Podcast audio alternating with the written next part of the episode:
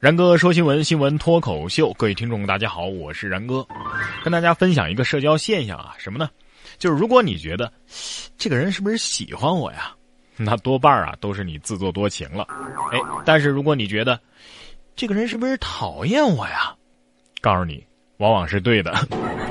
昨天晚上我逛商场的时候啊，听到了一首自己很喜欢的经典老歌。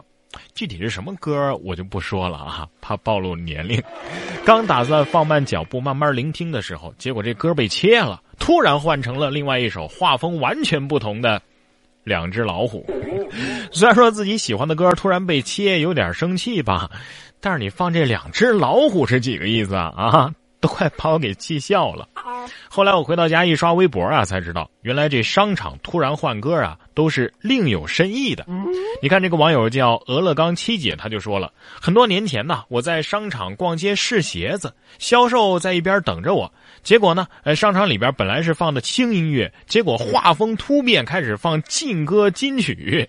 这时候销售阿姨就跟我说呀，哎，你把自己的包包啊给拿好看紧了。我说怎么了？她说。啊，这是有惯偷啊进商场了，被保安看到了，通知了播音室，所以才突然切歌的。哇！然后所有销售听到了这首歌之后呢，就会提示客人。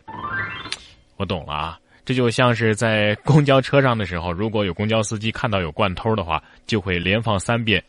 贵重物品请保管好啊之类的广播是吧？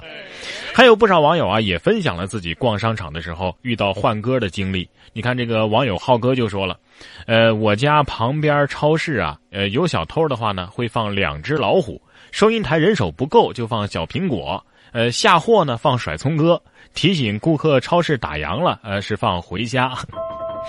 哎呀，不禁要为商场放歌的小哥哥小姐姐们打 call 啊！这种方式，你看有效又不失调皮啊，在提醒到客户的同时呢，又不至于引起恐慌。其实很多时候啊，还是有很多人这样偷偷的爱着我们的，对吧？只不过这样的话，小偷如果熟悉了，会不会觉得自己出场都是自带背景音乐的，是吧？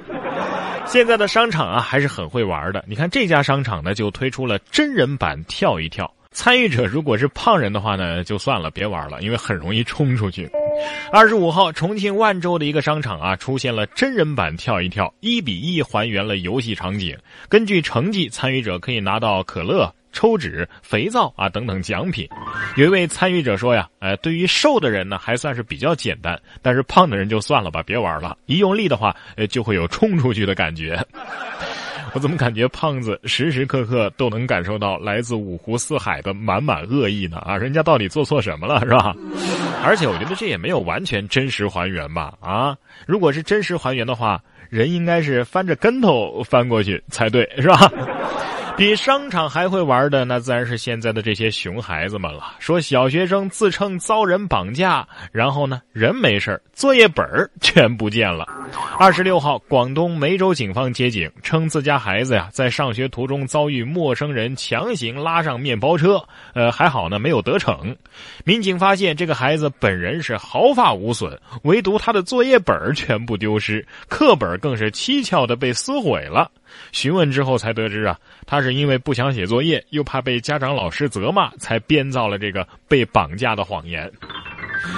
哎呀，作业还是当年的作业，但是理由已经不是当年的理由了，真的是一代更比一代强啊！我当年一般都是说我作业被我家狗给咬了。哎呀，小朋友弃书包才逃脱，现在的坏人真的是无恶不作啊，毫无底线。这究竟是道德的沦丧，还是人性的扭曲呢？还好警方火线出击，挫败了这起小学生故意遗弃作业本的阴谋。老师说出来你可能不信，嗯，刚刚上学路上突然冲出来一辆面包车，呃，把我的作业给抢走了。我当时是极力反抗，呃，才跑出来的。而且绑匪还说呀，以后如果再发现有作业，就直接撕票。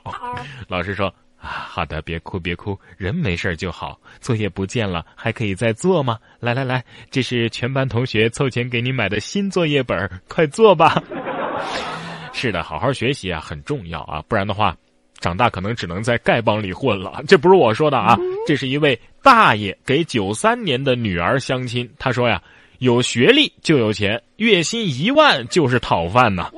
这是三月二十五号，上海人民公园相亲角啊，有一位大爷，他说呀，自己女儿是九三年的，现在在美国，征婚条件就是要看学历和人品，有学历就有钱呢，月薪五千一万，那那那讨饭的吧？哦，瞎说，要是讨饭的话，肯定月薪过万，月薪一万以下乞丐，那五千以下是不是丐中盖？三千以下新盖中盖，一千元以下巨能盖，对吧？呃，完了，这个梗肯定是要暴露年龄的。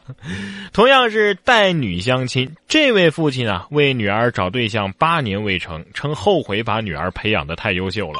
这是北京中山公园的相亲角里啊，一则女孩的征婚信息颇为反常，寻找不到一米六。无独立住房的，月收入在两千八百块钱以下的，大我一轮的。父亲称啊，呃，女儿二十九岁，九岁就英语过了四级，曾经赴海外留学，现在呢在高校任职。他说呀，为自己孩子找对象已经有七八年了。后悔把他培养的这么优秀，呃，不写这些条件呢，那没人要他。到这个地方来的男孩啊，都是要找一个很普通的老婆的，跟他生孩子，给他理家务、搞卫生。谁会去找一个教授啊？不写这些条件的话，哼，没人要他。他还说呀，他已经做好了单身的准备，但是作为父母呢，我们还是替他担心的。哼 我求你可别瞎操心了，我真的是无法想象啊！一位父亲到底是出于什么动机才能这样贬损自己的女儿啊？你这样践踏一个独立女性的尊严，究竟能得到什么呀？啊，到底有什么好处？这种事儿你就是拿刀架在我脖子上，我都做不出来啊！你在外边这么丢人，你女儿知道吗？我希望你女儿不知道，因为任何人呢都不应该被自己的至亲这样插刀啊！所以啊，有一群三观正常的家人，真的是很重要的一件事，也算是幸运的事吧。不然的话，你看这位啊，一个人醉驾被查之后呢，全家都被拘留了。网友却说没毛病。近日，山东的一个男子啊，赵某因为涉嫌酒驾被交警依法检查。赵某一家人却以抢执法记录仪、谎称警察打人等等方式阻碍交警执法。目前，醉驾男子赵某以及其亲属六个人因为妨碍执行职务被依法行政拘留。其中，赵某因为醉酒驾驶机动车被依法采取了刑事强制措施。一人，我饮酒醉，醉把的家人全报废。没毛病哈，一家人最重要的就是整整齐齐嘛，是吧？既然是一家人，何苦要互相伤害呢？这位也是啊，催婚，我觉得也是一种伤害。说女子担心清明节回家被催婚，跑神志病科求住院。近日，武汉的一个女子小陈啊，来到了湖北省中医院神志病科，说自己啊精神状态很差，强烈要求住院。原来呀，小陈今年二十六岁啊，还没谈恋爱呢，所以这清明节不是要到了吗？小陈害怕自己爸爸妈妈、七大姑八大姨唠叨他，让他难堪，所以呢，要求医生把他收治住院。哎呀，要是这么做的话，我估计以后七大姑八大姨更有的说了。哎，你知道那老谁家的小谁吗？啊，就因为二十六了还不找男朋友，得精神病了，你还不赶紧去相亲？哎呀，过年催婚也就算了，清明节也要催婚吗？啊，这是什么操作呀？让他跟鬼去相亲呢？啊，妈妈是不是这么说的？孩子，你奶奶生前最大的遗憾就是没看到你结婚，要不我让他晚上亲自去找你去说去啊？其实我觉得，喜欢一个人呢，并不是那么的难啊。像我这种男生呢，就比较喜欢小个子的女生。真的吗？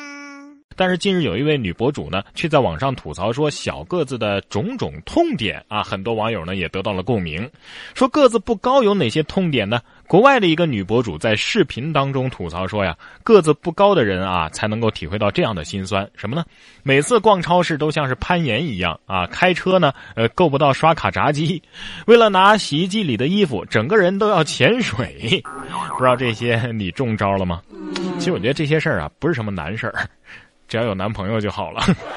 不过呢，现在这个世道就是啊，一米八的跟一米六的谈恋爱了，剩下一米七的和一米七的相互嫌弃。哎呀，像我们这种个子高的，其实也有烦恼了，比如说缺氧啊、冷啊、高处不胜寒嘛。再说了，虽然说纵向啊可能比不过我们了，但是你可以考虑横向发展呐。比如说像这位花滑女神，退役后暴肥十多斤，半夜吃薯片放飞自己，感觉自己要幸福哭了。去年宣布退役的日本花滑女神浅田真央日前亮相某综艺节目，透露自己退役之后啊，终于可以尽情的享受美食，放飞自我了。特别是过了深夜十二点之后啊，吃个薯片啊，啊，吃块巧克力呀，感觉自己要幸福哭了。只不过代价就是呢，呃，自己已经胖了十多斤了。我看他笑的呀，真的是很幸福啊，发自内心的笑得像个。一百斤的胖子，不过人家本来就瘦啊，所以胖了十斤呢，也不太影响美感啊，是吧？所以看到没有，有一种幸福就是这样，想吃什么就吃什么。所以你其实一直徜徉在幸福的海洋里啊。然哥说新闻，新闻脱口秀，这期节目就是这些内容，感谢您的收听，明天同一时间我们再见。